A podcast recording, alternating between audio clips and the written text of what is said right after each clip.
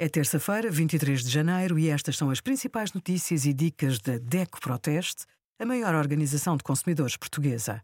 Hoje, em DECO.proteste.pt, sugerimos subsídio por morte e pensão de sobrevivência, como funcionam, energia, quais os hábitos de consumo dos portugueses e a nossa campanha para pôr travão à subida da prestação do crédito de habitação.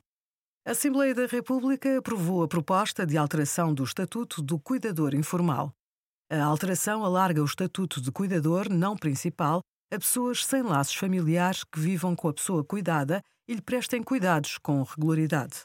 A lei permite que cada pessoa cuidada tenha o máximo de três cuidadores informais, não principais, e apenas um cuidador principal.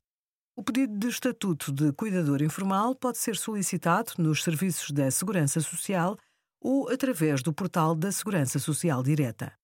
Obrigada por acompanhar a DECO Proteste, a contribuir para consumidores mais informados, participativos e exigentes. Visite o nosso site em deco.proteste.pt.